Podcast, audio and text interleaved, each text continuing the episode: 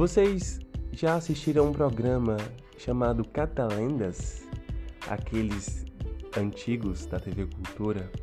E tinha o Preguinho, que era um macaco prego, e a Dona Preguiça, que era uma preguiça.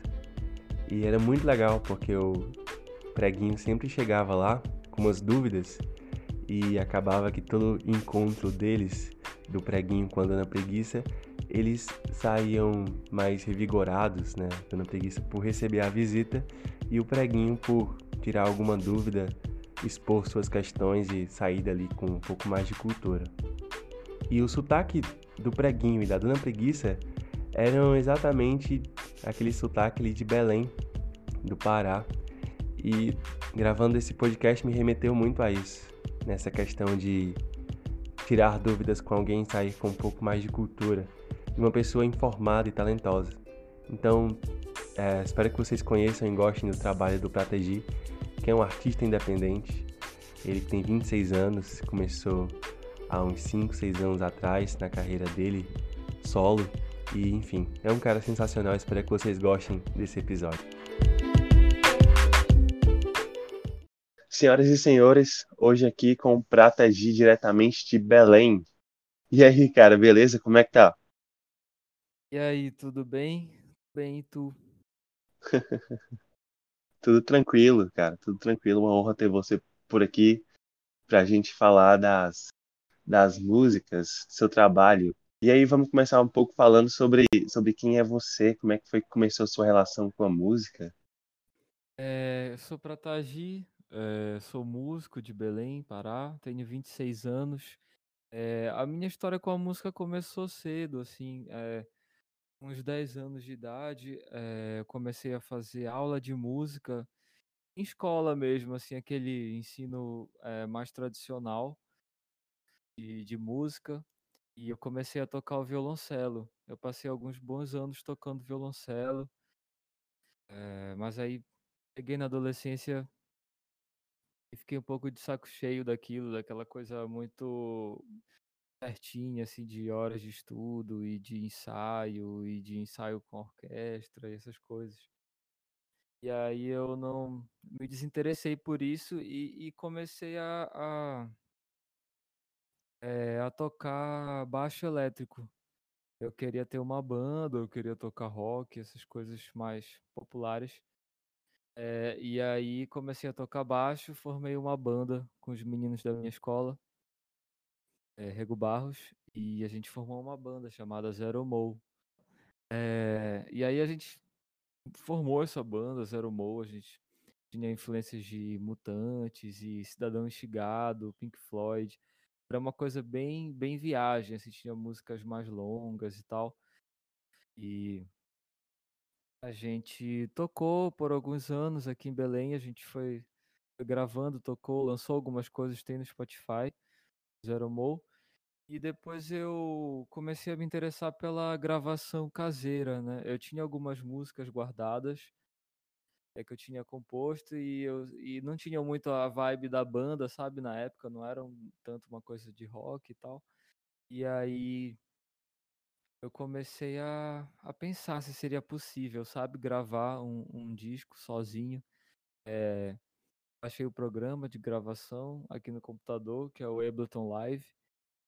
E já sabia tocar baixo, arranho um pouco também a guitarra, aprendi um pouco de teclado, eu já cantava. Eu falei, acho que com essas habilidades aqui já dá pra, dá pra fazer o primeiro. E aí comecei assim. Massa, cara, irado. E esse nome Prata G, ele é seu sobrenome? Qual, qual o seu, seu nome artístico? Como é que, como é que funciona isso? É, Pratagi é meu sobrenome. O meu nome é Leonardo Pratagi. É nome, nome diferente, né? Aí eu pensei, vou, vou usar logo como nome artístico. É, eu sei que existe uma praia chamada Pratagi, é, mas eu nunca fui lá. Eu não sei qual é a relação que tem com minha família nem nada. É, beleza. E aí, o seu, o seu primeiro álbum, né, o Pictures, ele foi lançado em junho de 2016. Em 2016 parece que foi ontem, mas já fazem aí cinco anos. E como é que foi pra ti, assim, pô, realmente agora tô, tô lançando meu álbum, agora eu quero fazer isso aqui. E como é que foi pra ti lançar isso tudo nas plataformas? Durou muito tempo trabalhando para fazer ou saiu tudo de uma vez? Então, é engraçado isso, porque não parece que faz tanto tempo, mas cinco anos é, no tempo que a gente está vivendo, né? Sei lá, acho que valem por 10 é de tudo que a gente já viveu de lá para cá.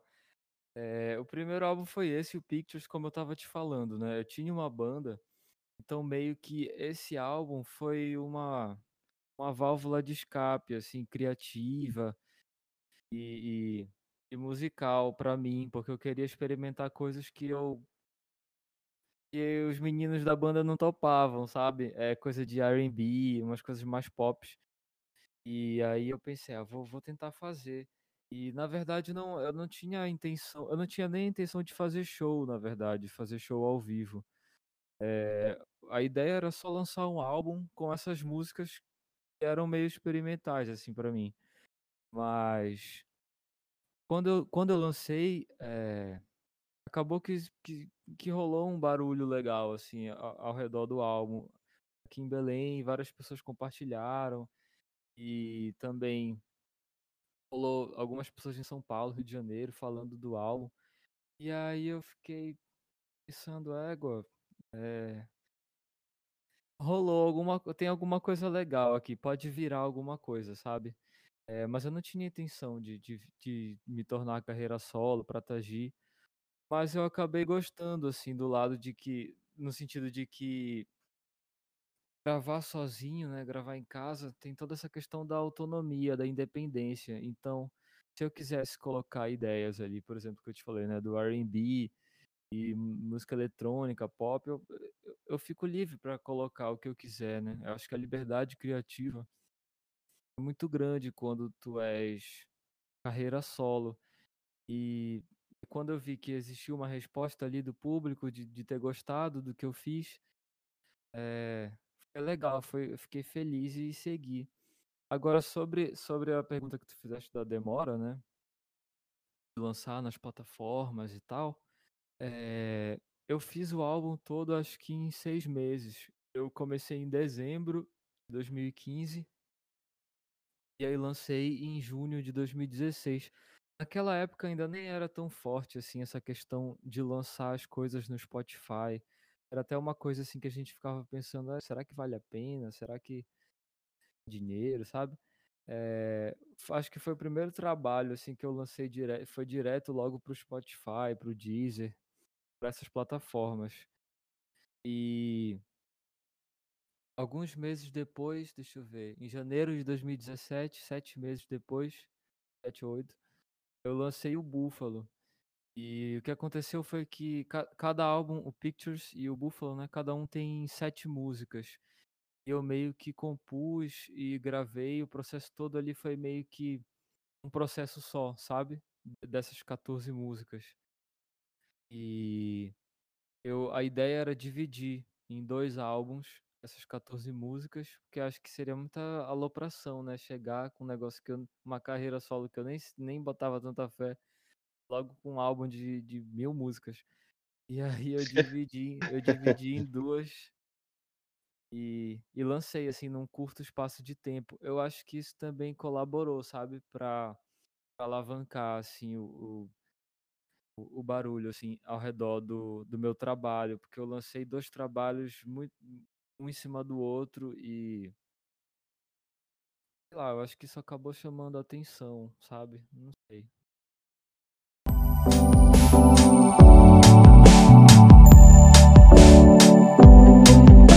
Pensando em você que não quer mais, preferiu deixar de lado.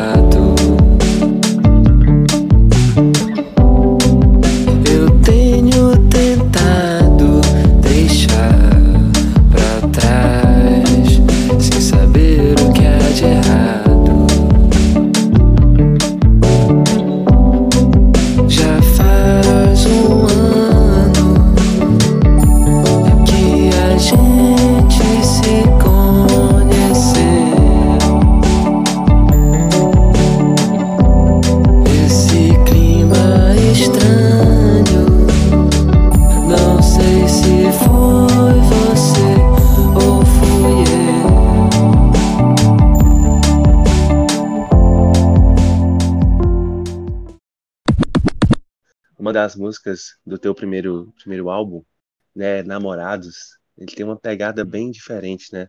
O seu álbum, as suas músicas têm uma pegada bem diferente, assim, que eu não vejo ou eu não vi em, em muitos lugares, assim, né? É uma coisa bem única. Acho que pelo fato de você trabalhar em casa e ser meu próprio produtor, né, isso te dá uma liberdade muito grande, né? Mas, enfim, de onde é que vieram essas referências todas dentro aí de tudo que acontecia contigo? É legal tu teres falado dessa música, Namorados. É uma das minhas preferidas desse, desse primeiro, desses primeiros álbuns. É... é engraçado porque depois que eu lancei esse álbum, eu, eu não sei, eu tava, eu tava em algum bar aqui em Belém e aí carinha de uma banda tocava com a gente também, banda de rock e tudo. Ele chegou, ele falou: "Muito legal teu álbum, mas por que tu fez essa música? Qual o papo? Essa música parece Spice Girls". Eu fiquei tipo, Meu Deus do céu. é porque tem os vocais, né? Tem os backing vocals da- das meninas da Thalia e da Laura no final. E é em inglês, né? Tipo, começa cantando em português e aí no final elas cantam em inglês. É, é uma coisa que eu acho que é, é como eu te digo, né? Tipo, foi uma experimentação em cima de coisas mais pop que eu gostava, que não eram tanto, tanto assim, é, instrumentais e tal, com essa coisa da psicodelia. Era é uma sonoridade mais direta e às vezes sem medo, assim, de, de ser um pouco cafona. Até ia te perguntar, né, de onde é que vem essa, essa mistura toda. As próprias músicas, elas têm temas em é, nomes em português e nomes em inglês. Isso é muito legal, como eu te disse, né? Além da, da sonoridade, é, tem uma mistura também de composições em inglês e em português. E aí tu sente uma maior liberdade, né? Tem gente que é, só compõe em português e tem gente que compõe só em inglês, mesmo sendo todo mundo brasileiro, porque tem uma facilidade ali, ou em um ou em outro. E tu tem a facilidade nas duas coisas, cara. E ainda mistura isso no- nos dois álbuns. De onde é que veio essa escolha? Eu acho que esse primeiro, o primeiro álbum, Pictures, tem mais música em inglês, né? Tanto é que o, o título é logo em inglês, é da primeira faixa. Aí o segundo, que é o Buffalo, já tem duas faixas em inglês, já fui diminuindo. É, eu não sei te dizer de onde surgiu essa ideia de fazer em inglês, mas eu, eu já notei é mais fácil você falar certas coisas em inglês, assim, algumas coisas é, mais diretas. Tipo, na primeira faixa, Pictures in Spain, fala alguma coisa de Badly Rolled Joint. Eu não sei direito como eu poderia traduzir isso em português e, e ficar é, musical. E depois tem um outro verso que fala é, Dancing in your room, in your clothes. É isso? É tipo dançando no seu quarto com as suas roupas. É tipo isso, assim. Uma coisa que eu nunca cantaria em português, eu não teria coragem, mas em inglês nem todo mundo vai entender e é- a minha, o meu sotaque, minha dicção em inglês não é maravilhosa, então dá pra falar mais essas, essas doideiras. Eu tô ligado, tem até uma, uma questão aí, gente que não gosta dos Beatles, né? Quando você vai traduzir as músicas dos Beatles, elas são mais ou menos um brega, né? Porque os Beatles eles escrevem uma coisa muito apaixonada por ali. Desculpa aí todo mundo que respeita, que gosta dos Beatles. Mas se você vê a tradução das letras, você vê que é uma parada mais algumas uma coisa mais emocionada, tipo, meu Deus, eu achei que fosse uma coisa tão profunda. E é uma linguagem simples, né? Quando você vai lá e faz uma tradução livre. Enfim, eu acho muito legal isso tudo.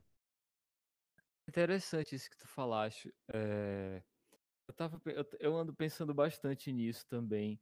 É, eu acho que às vezes, eu não sei, eu não sei os outros compositores que escrevem em português, mas às vezes eu ficava numa liga de tipo, eu não posso falar isso tão diretamente, eu tenho que meio que codificar isso aqui, porque em português a gente tem que sempre falar do jeito mais difícil, né? Se, se a gente for pensar nos sambas e nos, nas bossa novas, né? É, os grandes compositores da MPB, tem essa coisa muito forte na música brasileira de codificar as letras, colocar muita metáfora, muita coisa. É, mas ao mesmo tempo tem, tem outros compositores que, que falam mu- muito diretamente, né? Como tu falaste do Brega. É, se tu pegar as músicas do Roberto Carlos dos anos 60, 70, ele fala muito sem, sem, muita, sem muito floreio, né? Até algumas rimas tipo de verbo com verbo. E depois que eu comecei a pensar nisso, eu comecei a desencanar, sabe? É, eu lancei uma música agora, que amo, que é o meu single de 2021. E assim a letra, eu não sei, eu não sei o que, o que tu achas, mas a letra algo que poderia ser super uma mensagem no WhatsApp ou um texto escrito, sabe, um texto corrido em prosa. Não tem muita muito mistério, não tem muita muita muita cif- cifra, cifragem. É uma coisa mais direta e eu acho que abraçar isso tem sido legal. É, em relação a isso, eu te entendo. É, parece que às vezes você tem que falar de sentimentos como se fosse uma coisa muito pura e uma coisa muito complicada, né? Como se fosse ali a poesia, aquela poesia antiga, né, para ser muito bonito ou lindo demais. Você não acha que isso também nas composições não acaba afastando as pessoas dos sentimentos, né? Você acha que isso também não faz parte de uma questão de afastamento sentimental da situação? Assim como talvez escrever em inglês, não sei. Eu, eu acho que esse é o ponto. Eu, eu concordo totalmente com o que tu falou. É, tanto escrever em inglês quanto criar todas essas, essas metáforas, elas acabam isentando a gente, né? Do que a gente está querendo dizer. Por exemplo, estou querendo falar te amo para alguém. É, e eu posso falar isso de várias formas. Da mais complicada até a mais simples, que é te amo, só isso. É, e eu acho que os dois jeitos são muito legais. Eu acho que, mas eu acho que assim, é, se despir dessa, dessa proteção, dessa capa, é, é uma coisa que, que é poderosa, assim. Acho que comunica com as pessoas. É, quando a gente, não sei, quando tu assiste um filme ou, ou tu lê um livro que sabe que aquilo ali é, é muito autobiográfico, é muito direto daquela pessoa que escreveu aquilo, daquela pessoa que está atuando, é, fica muito mais visceral.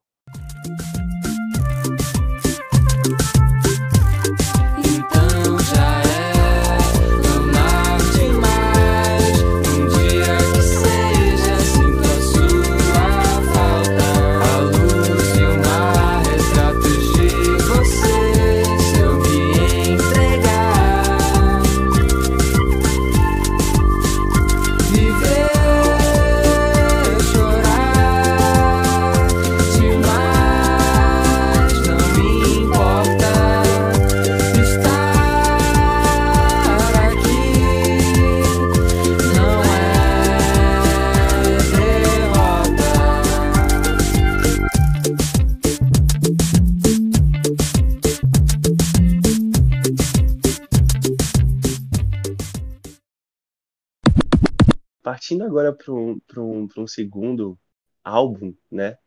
Você tem aí Búfalo, que é até meio, mesmo uma música sensacional, do minha preferida do álbum, do seu segundo álbum.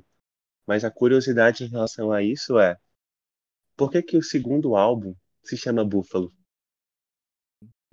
É a pergunta que todo mundo faz. Ah, e eu nunca sei responder. Ah, Buffalo, assim, eu tava gravando esse álbum, eu tinha composto várias músicas, inclusive essa música, Buffalo, mas ela ainda não tinha um nome. Eu tava naquela etapa de procurar os nomes, que geralmente fica pro final. É, E aí eu tava brisando, viajando, pensando sobre essa coisa de ser artista e muitas vezes a gente tem que tirar uma força, tem que tirar uma, uma inspiração para continuar fazendo aquilo que em al- alguns momentos não parece que vai dar certo. É, se tu sabe o que eu quero dizer, mas ser um artista pequeno, um artista independente no Brasil, ainda por cima, no norte, tudo. É, e aí pensei nisso, dessa questão da força, né? Dessa força de seguir e também na, na delicadeza a gente tem que ter ao mesmo tempo, né? Como artista, além dessa força, a gente tem que ser sensível e tentar se comunicar com, com não a natureza, mas o, o mundo ao redor do que a gente vive. E aí eu brisei nessa história do búfalo, que ele é um animal forte, ao mesmo tempo bonito, né? Tem essa delicadeza da, da natureza. E pensei que o búfalo seria um bom símbolo. Diz muito sobre essa condição do que eu estava sentindo, de que eu tinha que meter a cara e mostrar minha, minha música, meu trabalho para o mundo, mesmo não sabendo onde isso vai dar, e eu ainda não sei. Mas é isso, é um recado para mim e para todo mundo que escutar a música. É, tava estudando, lendo algumas coisas, e eu vi uma, uma parada muito legal, que é, na gestação, eu vou falar que a gente tava falando de música, e falou de búfalo e falou de gestação agora. Olha a linha de raciocínio. É, na gestação, as mães, elas passam ali, né, desde o momento em que descobrem, né, ali numa, numa gravidez natural, por assim dizer. Aquilo vai crescendo, vai crescendo, vai crescendo até que chega a um ápice, né, que é o parto. Então, isso é muito legal. Para a psicanálise, as mães muitas vezes choram no parto porque ela está se despedindo da vida dela de gestante, mas ela é compensada com um bebê. É o fim de uma era, onde ela passou ali nove meses, e o início de outra era, que é uma coisa igual, mas diferente. Entende a viagem? Então, imagine que seja assim, né? Você passa um tempo produzindo, produzindo, produzindo, aquilo tá na sua cabeça já há muito tempo, né? Você vai, vai, vai, vai. Quando você lança, é mais ou menos esse momento de parto, né? Porque você trabalhou, trabalhou, agora você vai mostrar para o mundo. Só que aquilo para sua cabeça já tá muito lá atrás. E aí é uma nova coisa, né? Como é que as pessoas vão reagir? Isso dá uma ressignificada muito legal. Então, eu acho muito legal essa questão do búfalo, velho. Acho, achei, enfim, foda mesmo, porque você coloca ali uma questão de, de sensibilidade, mas ao mesmo tempo uma bravura que você tem que trabalhar ali desde o começo, né? Legal, legal. É, eu acho que isso que tu falaste soma no meu argumento agora quando me perguntarem, eu vou citar isso aí que tu falaste. Parto, achei legal. E, e é uma coisa que é muito real, cara. É, sendo músico, sendo artista, a criação é uma coisa que eu, eu acho que eu nunca, eu nunca fiquei feliz assim com nada que eu lancei até hoje.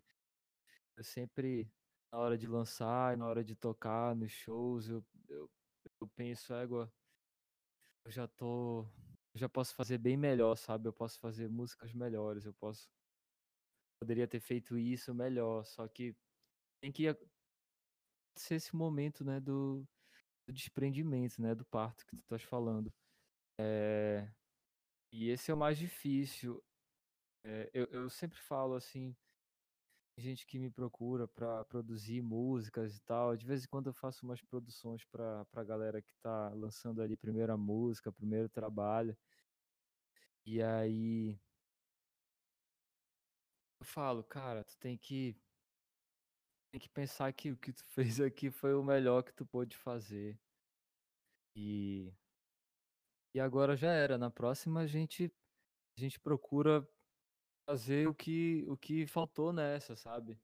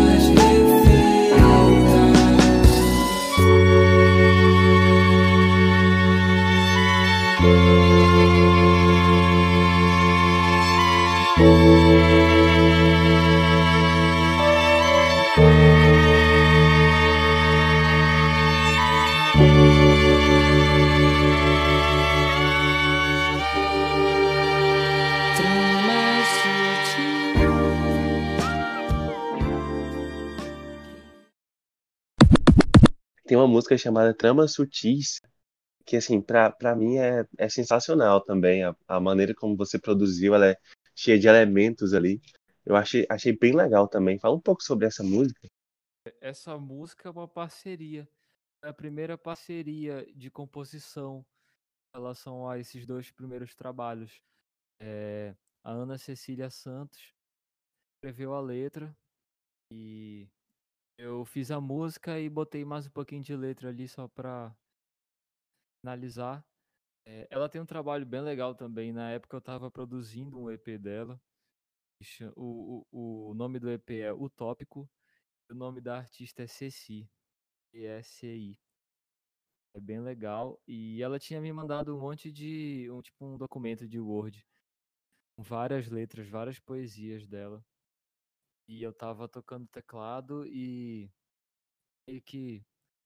Tava aberto ali o, o Word, eu tava dando uma olhada nas letras, e aí eu tava tocando, surgiu o riffzinho do, do Tramas Sutis. E aí eu comecei a, a meio que cantar o que tava escrito lá, que era uma poesia dela, Tramas Sutis, em cima. E aí encaixou. Poxa, raras vezes que isso aconteceu comigo. Essa foi uma delas. E eu acho que deu, deu bom, assim. É uma música que eu tenho bastante orgulho de ter gravado. Eu acho que a minha voz tá legal nela. Os instrumentos estão bem gravados e tudo. Tem um violino, é massa também. É uma música da qual eu me orgulho. Eu gosto bastante dela.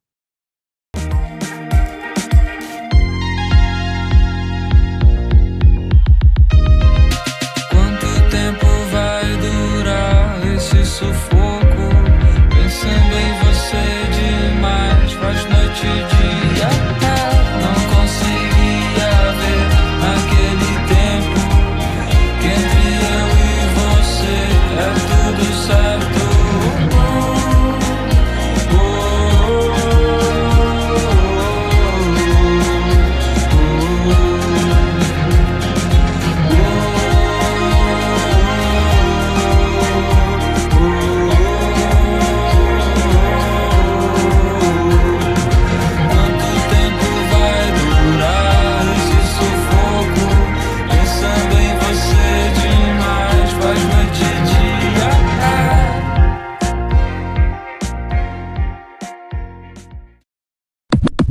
Agora vamos falar do, do meu EP favorito aqui, seu.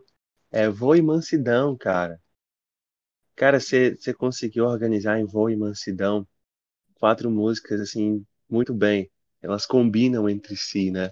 Você pensa nessa questão de ordem e tudo mais, de estrutura, de tudo quando você vai lançar alguma coisa. Você planeja até os mínimos detalhes, até, até a capa, assim. Eu, eu, eu piro muito nisso, cara. Eu sou até. Eu não sei se eu tenho alguma questão que eu deveria resolver na terapia, mas eu sou muito louco, assim, nesse negócio de capa, de ordem, de nome de música e os detalhes, sabe? É, eu fico muito, muito tempo olhando nisso e isso acaba me fazendo mal às vezes. Mas é, essa do Voo e Mansidão, a, a capa é do Lucas Pereira. É uma, uma onda meio Bauhaus que a gente queria fazer, uma coisa arte moderna, assim, sabe? É, industrial. E eu acho que tem é, essa questão da capa, ser essa, ter essa referência do, do Bauhaus e tal, tem a ver com a gravação, do, a produção do álbum. É toda eletrônica, é toda de música eletrônica. Nos dois primeiros a gente teve banda, né? A gente teve bateria, guitarra, baixo. Lá no Foi Mansidão, eh, tem música ali que é tudo, tudo sintetizador, batida, sample. Então eu abracei bastante essa estética na- no Voe Mansidão, principalmente a estética oitentista. Eu curto bastante. Eh, agora sim, o fato de ser um EP, de ser coeso, é legal teres falado isso. Eh, porque depois que eu lancei o Búfalo, aí eu comecei a pensar, né, no próximo trabalho. Como eu te falei, eu tinha feito o Pictures e o Búfalo ali basicamente numa leva só de 14 músicas.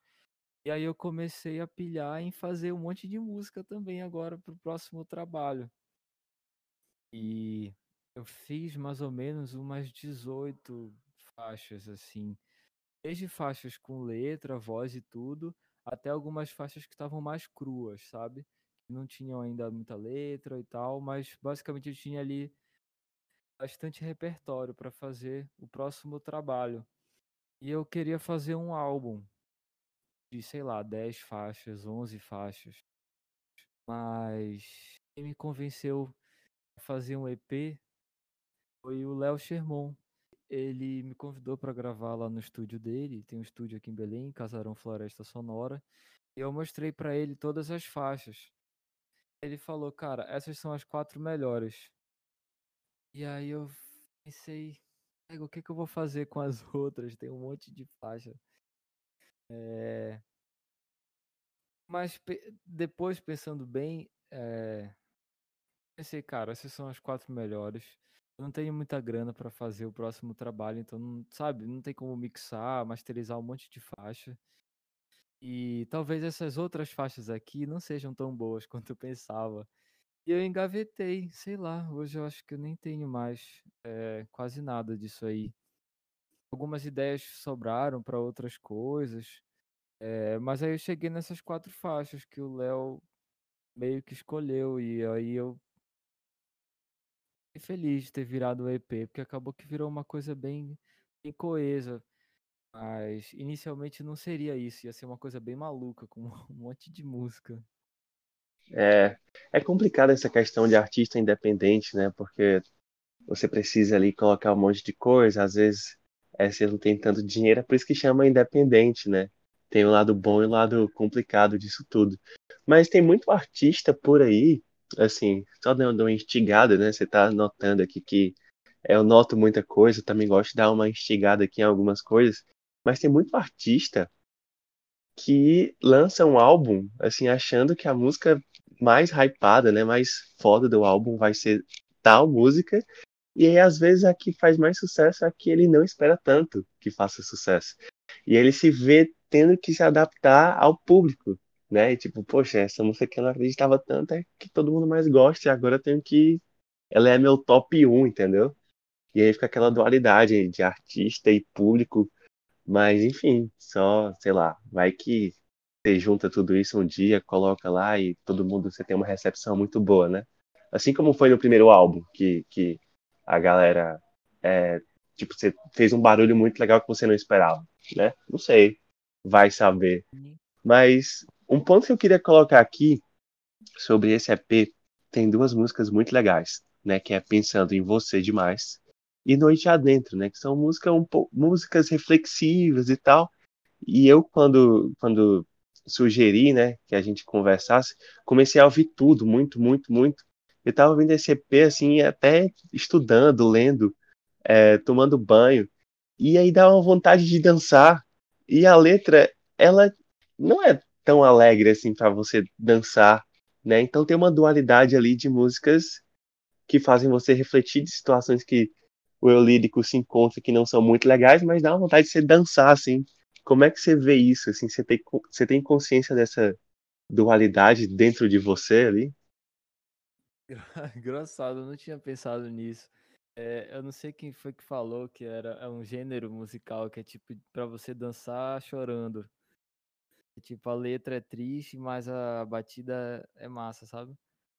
Mas é, eu, eu não sei, eu, eu não considero assim minha, minhas letras muito tristes, ao mesmo tempo que tem algumas coisas ali de saudade, né? Tipo, de sentir falta e tal, e de tipo. Essa coisa da ausência, né? Da falta. Eu acho que rola isso em Noite Adentro. E rola em Pensando em Você demais. É...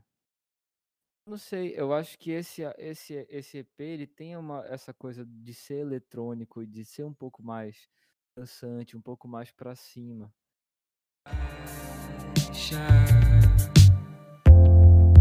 Já faz algum tempo que não posso dormir.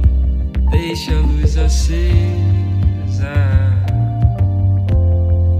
Me falta coragem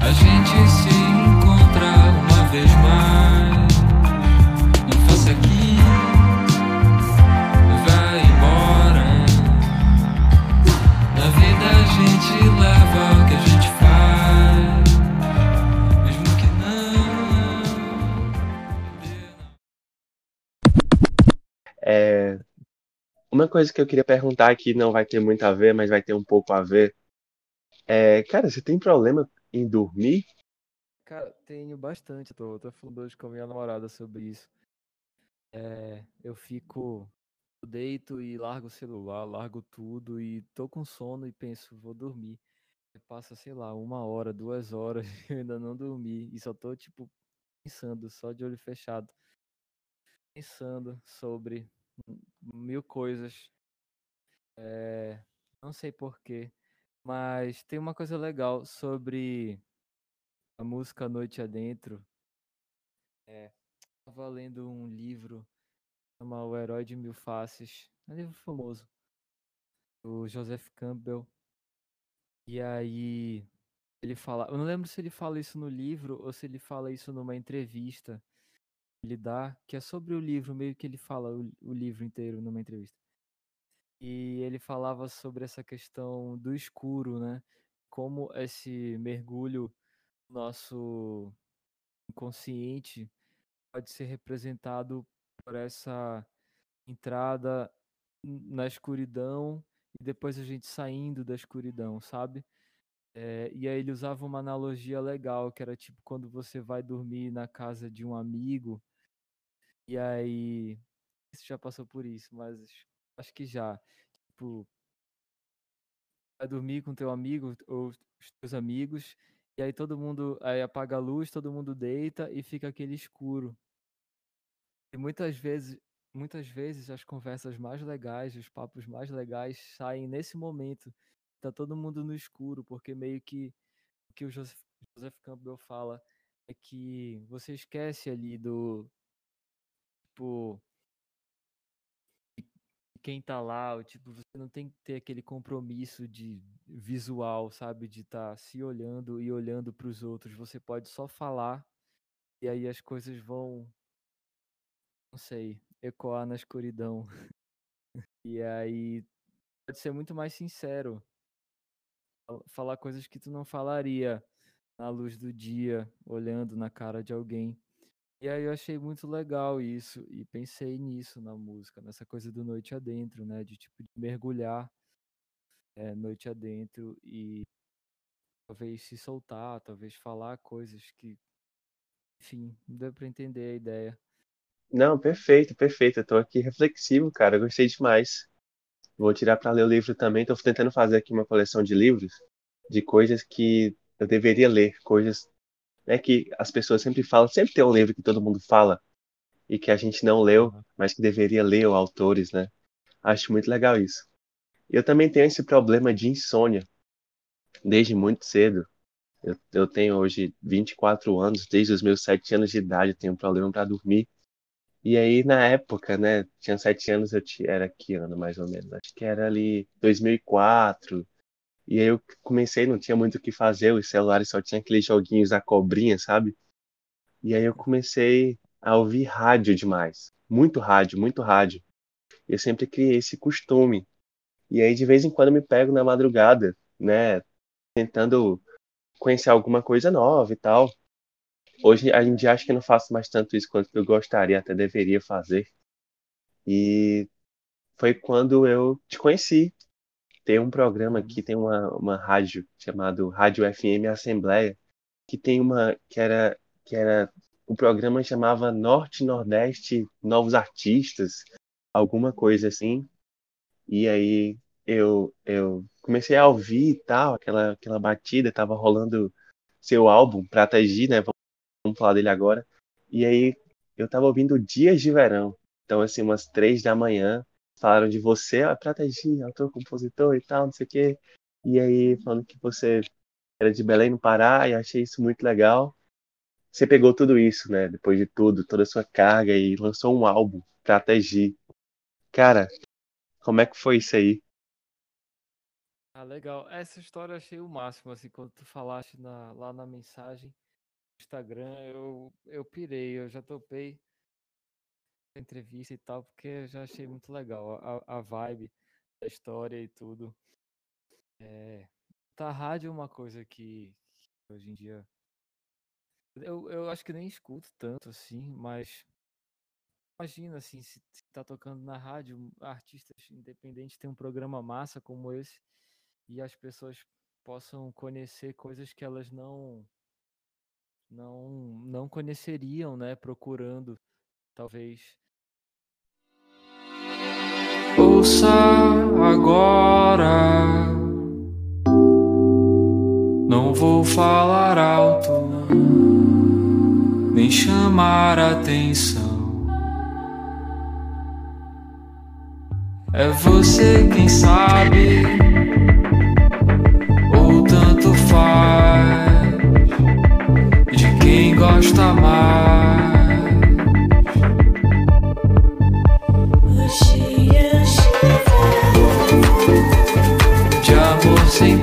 passar.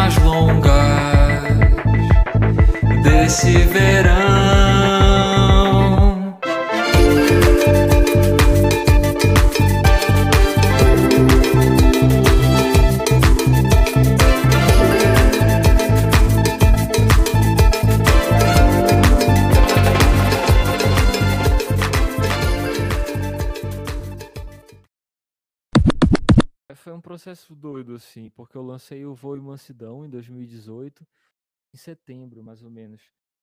E entre, entre terminar de gravar, mixar, masterizar e lançar, mais ou menos um mês, dois meses ali, meio que sem fazer nada. Eu- acho que tinha, tinha, tinha TCC para fazer, mas tirando isso, aí eu, eu, de música, assim, eu tava meio que sem fazer nada. E aí eu comecei a fazer Dias de Verão e Eu Posso Mudar, que é a última faixa do álbum.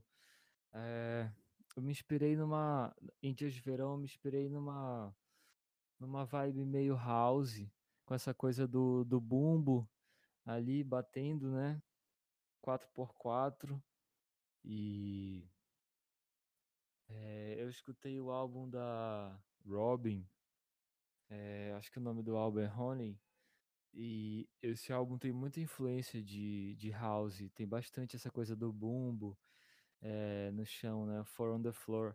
E aí eu queria experimentar isso numa música minha e acabei fazendo essa coisa, meio que pensando naquela, naquela, naquela linha ali dançante, né? Da onde parou o Voo e Mansidão, de fazer mais músicas para pista e tal, coisas de, de show e tal.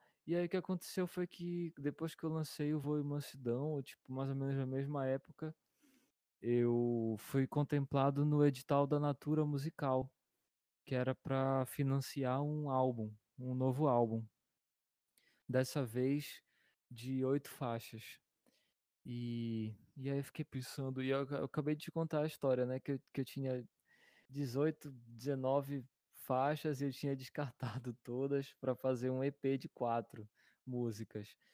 E agora eu tinha que, que compor um álbum de oito faixas, assim, em, pou, em pouquíssimo tempo, sabe? Tendo acabado de lançar o EP Voo e Mansidão.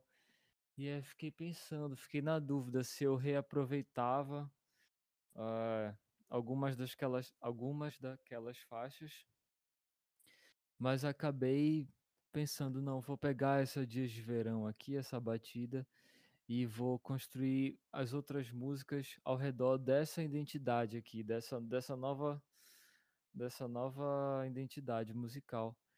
E, e aí foi isso, eu, eu, basicamente eh, compus, gravei, mixei tudo eh, no intervalo assim de seis meses por aí. Ah, é, eu acho que seis meses, que foi bem, foi bem curto assim em relação a outros trabalhos que eu que eu tinha feito, no sentido de que eu comecei do zero tudo. Caramba, que loucura, né? E saindo ali de um TCC, você podia, acabando de lançar álbum, fazendo TCC, você podia meio que ter ficado ali quieto, mas você teve coragem, foi lá e deu super certo, né, cara? Você faz faculdade? Você fez faculdade de quê? Eu fiz faculdade de música eh, na UFPA, Massa. Federal aqui do Pará, foi licenciatura em música. E acabou que o TCC também se misturou ali no momento da, de criar um novo álbum, porque eu fiz um TCC sobre sobre o funk. Eu peguei aquela música do Bumbum Tantan do MC Fiote e como todo mundo sabe, né, essa música ela usa o sample de um de uma flauta ali do do bar, tipo século 16 ou 17. E aí eu fiz um TCC eh, falando sobre isso, sobre como ele tinha usado esse sample eh, na música dele, meio que ele tipo destrinchando eh, o processo dele do funk, que era uma coisa que eu, que eu tinha vontade assim de estudar, de falar sobre música eletrônica, mas sobre a música eletrônica brasileira, né? Do que, do que é feito aqui no Brasil, que é muito criativo. Se for ver o funk, é, acho que é o gênero musical mais criativo que existe. As coisas que eles fazem, as colagens é, que eles fazem são coisa de doido. E aí eu pensei assim, ah, eu fiz um TCC sobre isso, agora eu quero talvez experimentar criar músicas que fazia arranjos mais nessa pegada assim da- da- das colagens, dos samples. É, e aí tem uma música, é, Fica, que é a segunda faixa, que ela tem uma coisa assim meio meio funk, mas nem tanto assim. É, é uma inspiração, mas ao mesmo tempo, de- depois que eu comecei a fazer, ela acabou que virou uma outra coisa, assim. Mas vem dessa inspiração nessa época, que eu tava muito ligado também no MC Bruninho. Tem essa coisa do que é melodioso, não é tão falado, né, como os outros funks. É, tem essa coisa da melodia que é forte, que eu gosto também. Acho que é uma mistura perfeita. Fica sem botar pressão agora, sem criar expectativa. Hum, dessa vez, eu vivo nessa, preso nesse sentimento. Baby, ainda tô tentando me soltar de você. E baby, eu aprendi com você a ficar mais leve.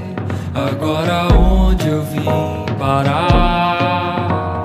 Mais velho, sem medo. Oh, oh, oh.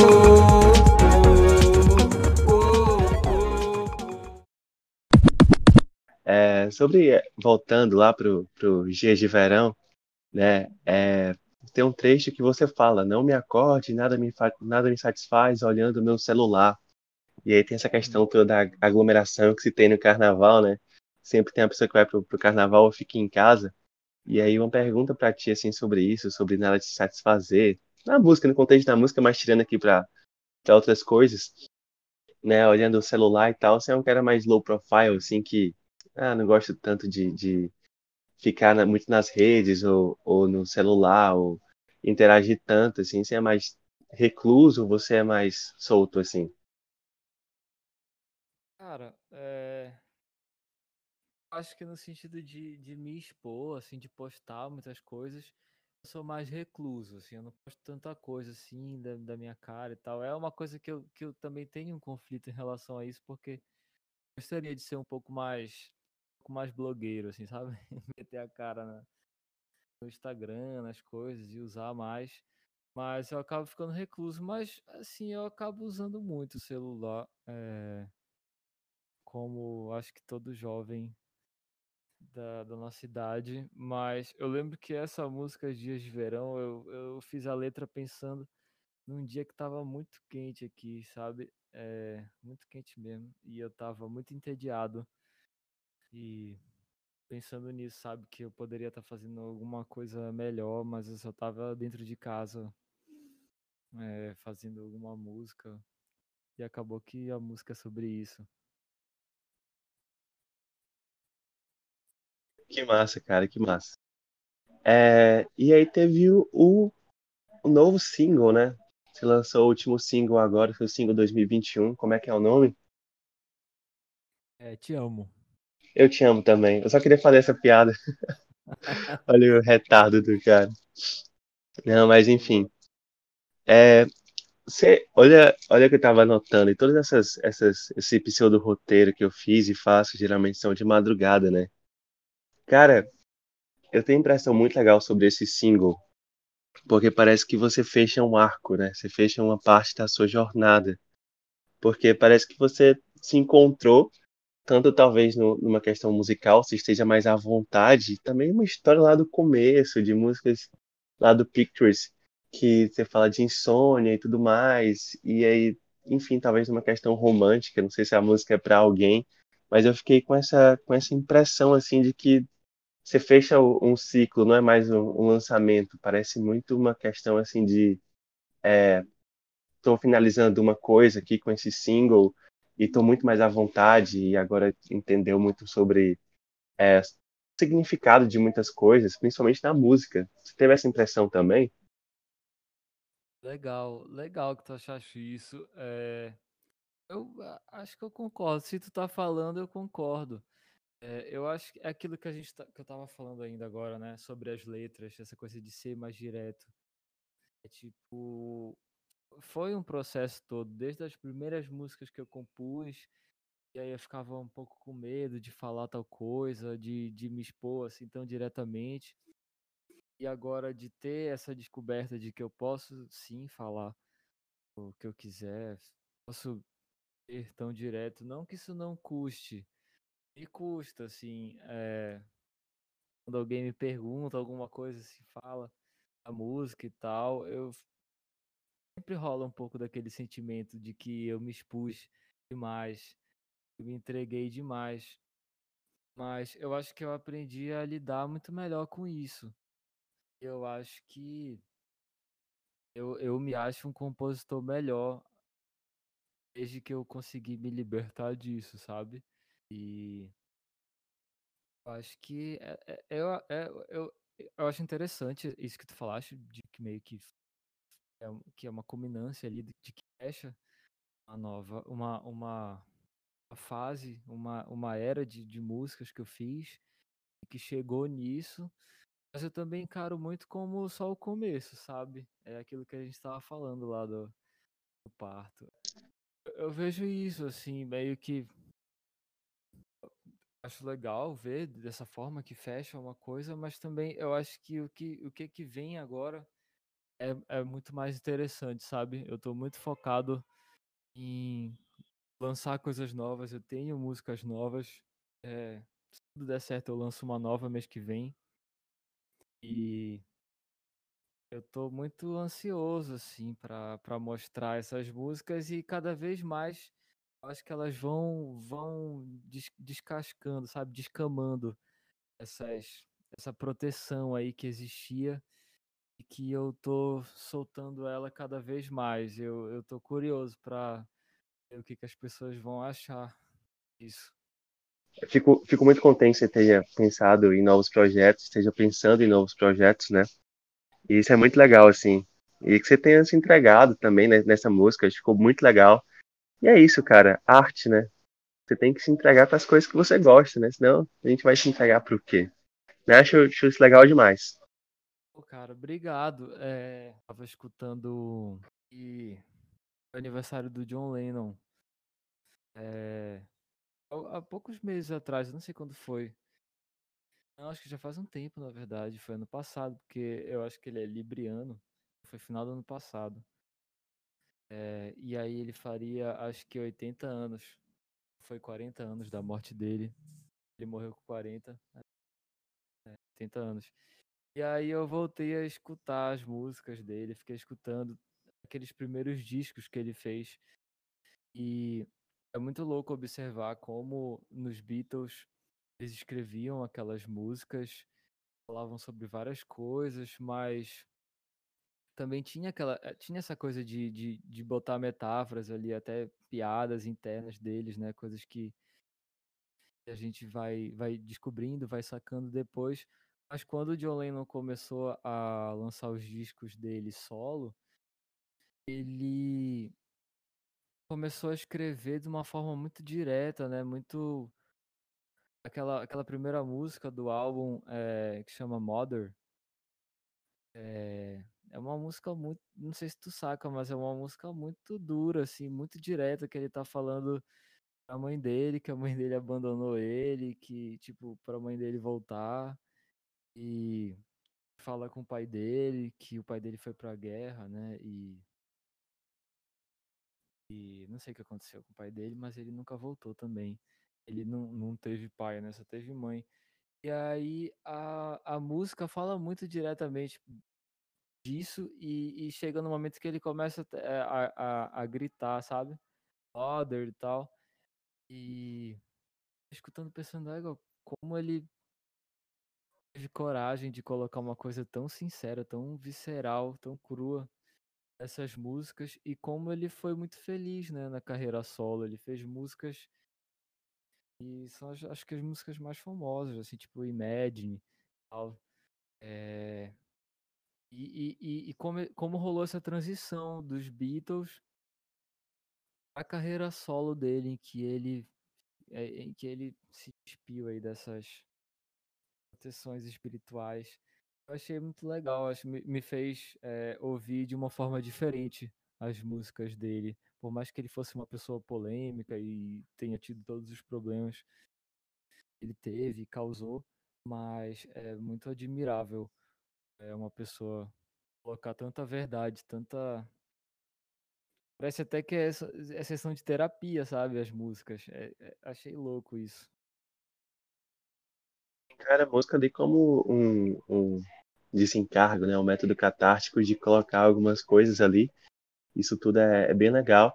E talvez crie uma identificação, né? Porque, por exemplo, uma pessoa que passa pela mesma situação ali de, de abandono, né? Hoje é muito comum essa questão dos pais não serem presentes na vida dos filhos, né? E serem criados por mães, né? Apenas pelas mães, né? Você vai lá, faz uma música sobre aquilo, isso vai atingir muita gente num ponto muito específico, que para quem não vai atingir, cara, tipo, tranquilo, mas para quem atinge vai pegar muito forte, né? Então, às vezes a gente não, não, não assim, é, tem que ouvir de tudo para conhecer muita coisa e às vezes algumas coisas vão nos pegar ali como se, velho, não houvesse amanhã, sabe? E é ali É. que marca, às vezes faz uma tem uma, uma marcação muito forte em relação ao artista e à pessoa que ouve, né? É, eu acho que é para isso que a arte está aqui, é para isso que nós estamos aqui.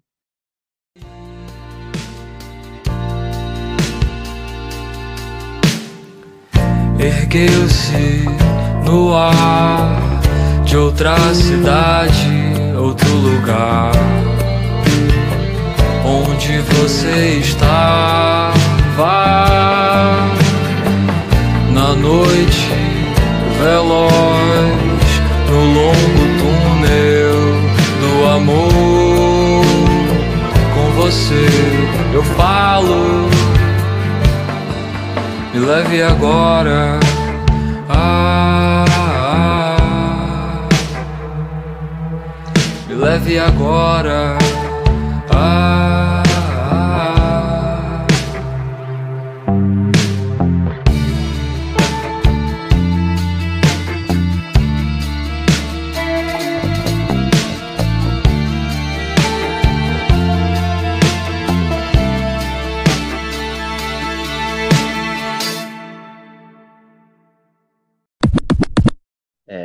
Gente está falando aqui de arte e de marcação, né? Marcar pessoas. Agora vem um momento nada artístico, mas que com certeza pode te marcar, que é um finalzinho que eu tenho aqui de perguntas secretas, que são perguntas meio, meio loucas, meio nada a ver. Já fiz algumas observações aqui. E aí, queria saber se você está preparado para esse, esse momento. Ah, vamos lá, vamos ver. Cara, é, a primeira pergunta é: palco ou produção? Você tem que escolher entre ser uma artista que, enfim, independentemente de coronavírus, né? Assim, coronavírus não existe, mas você vai estar sempre na estrada, sempre fazendo seus shows, e nunca mais vai lançar nenhuma música no Spotify nem nada, ou ser um cara que vai estar tá sempre lançando coisas novas com um estúdio só para você, mas nunca fazer um show. Você tem que escolher entre um e outro. Ah, é, é com muito peso no coração que eu vou ter que largar o palco, né? Mas a gravação é, é o principal, assim, cara. É, é o que fica a eternidade, mas fazer shows é muito gostoso. Eu tô sentindo muita falta disso. Quero fazer muito mais show, é, não só em Belém, mas como também no Brasil, em outras cidades, conhecer outros lugares tocando é uma experiência muito legal. Mas eu teria que abrir mão dessa experiência, então, e ficar só com os álbuns de estúdio. Massa, mas não é uma pergunta séria, por favor, as pessoas que vão escutar isso, que acompanham o trabalho dele, que querem ver um show, não é uma pergunta séria, é só uma suposição aqui. É uma coisa também que, que quando eu vi sua música, né, a segunda pergunta é louca aqui, é, escutei na rádio, isso me, remete, isso me remeteu à minha infância e tal, né, do que eu fazia e que eu estava fazendo quando eu comecei a ouvir rádio na madrugada, né. E aí eu queria saber, cara, como é que foi sua infância, assim, me conta uma memória sua de infância que você tenha muito carinho por ela. Cara, a minha infância foi muito legal. É... Eu era uma criança muito introspectiva. É... Eu não sei, eu, eu era uma pessoa que não falava muito assim com, com todo mundo da sala, mas eu tinha alguns amigos, assim, sabe? Eu gostava muito de, de, de, de criar coisas. É... Desde criança eu, eu, eu, curto inventar coisas, não só de música, né? Antes de eu descobrir a música, antes de eu sequer aprender a, a tocar, eu já escrevia é, poesia. Eu tinha um blog também na internet que eu postava texto, poesia, coisa assim. E uma coisa que eu gostava muito também de fazer era fazer quadrinho. Aí eu fazia umas histórias em quadrinhos e que eu mostrava para os meus amigos e tal da sala, da escola. E aí tinha, tipo, tinha várias edições, sabe? Um, dois, três, quatro, cinco, seis. E aí eles ficavam perguntando, ah, quando é que vai sair a próxima e tal, o que, que vai acontecer? Era isso, era legal. Caramba, então você criava quadrinhos na infância?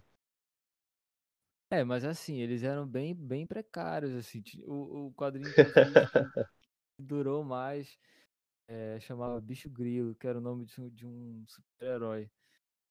E era tipo meio que um Homem-Aranha, só que ele era baseado no grilo. E... acho que teve umas 14 edições. Mas ele era bem precáriozinho, assim. A história era, era mais. A história era bacaninha, mas o meu desenho era bem podre, assim, era bem tosco. Cara, imagina você fazendo muito sucesso assim daqui a 40 anos saindo essas edições de Bicho Grilo em 14 edições. Acho que seria muito legal isso, hein? é, acho que seria. É, eu, eu, tenho, eu tenho vontade, assim, curiosidade de é, tentar embarcar em outras, outras áreas, assim, artísticas, sabe?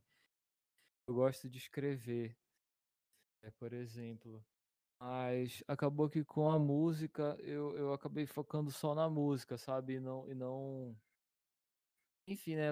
A vida é curta e também a gente gosta de ficar fazendo nada no nosso tempo livre. Então, o tempo que eu tô fazendo alguma coisa tem a ver com música. Mas. É, eu queria me aventurar em outras outras áreas, talvez no futuro. É uma coisa que eu, que eu me vejo fazendo. Escrever, eu não sei. A última pergunta secreta que a gente falou sobre passado e futuro.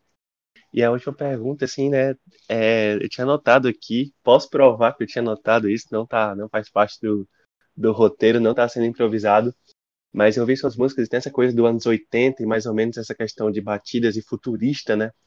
E eu fiquei me perguntando assim, cara, se você tivesse uma máquina do tempo, onde você pudesse passar um dia em qualquer momento da humanidade que a gente já viveu em relação ao passado mesmo, para onde é que você iria? Acho que eu viajaria muito tempo atrás, tipo assim, sei lá, tipo, na época que Jesus estava vivo, só para saber se ele existiu mesmo. Ou então na Grécia antiga, talvez Roma, na época do Império Romano. Deve ter sido muito bonito, né? Deve ter sido legal, não sei. Acho que seria uma das minhas opções. Essa questão de Grécia Antiga, lá no tempo socrático. Acho que tudo isso seria muito legal. É, mas também, é, se fosse só um dia, né? Porque se fosse pra viver lá, ia ser muito ruim, devia ser uma vida muito.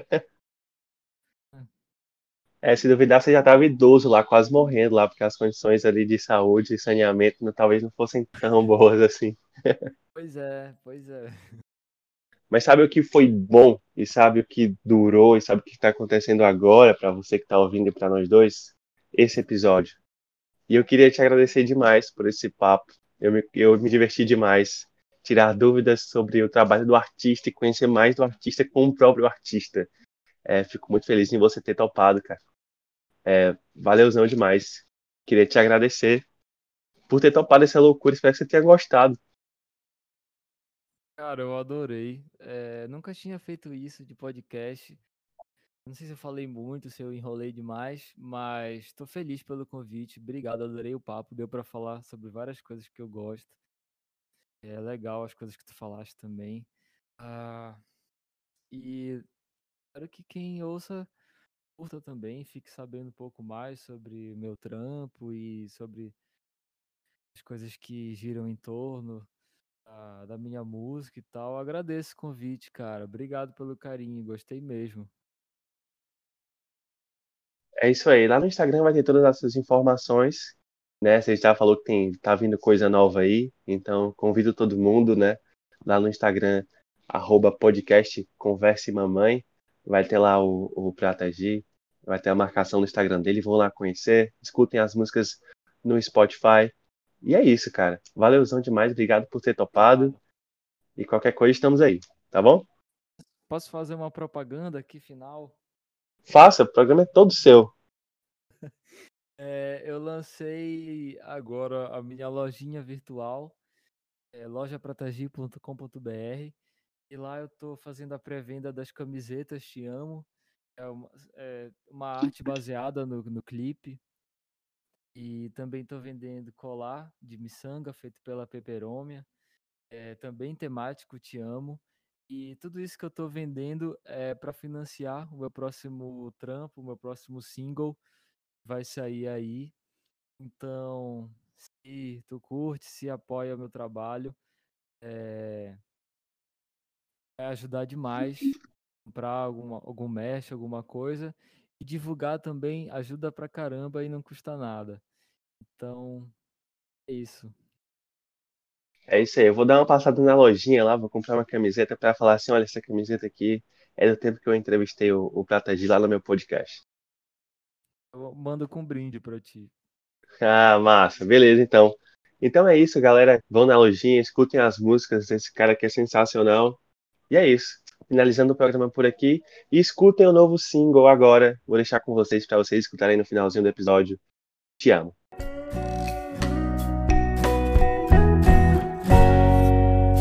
Já não vou mais chorar, eu não vou sofrer, eu vou voltar. Ah, não devia ser difícil dizer te amo, como minha mãe diz como meu pai o fez. Te amo, como acordar de um sonho ruim.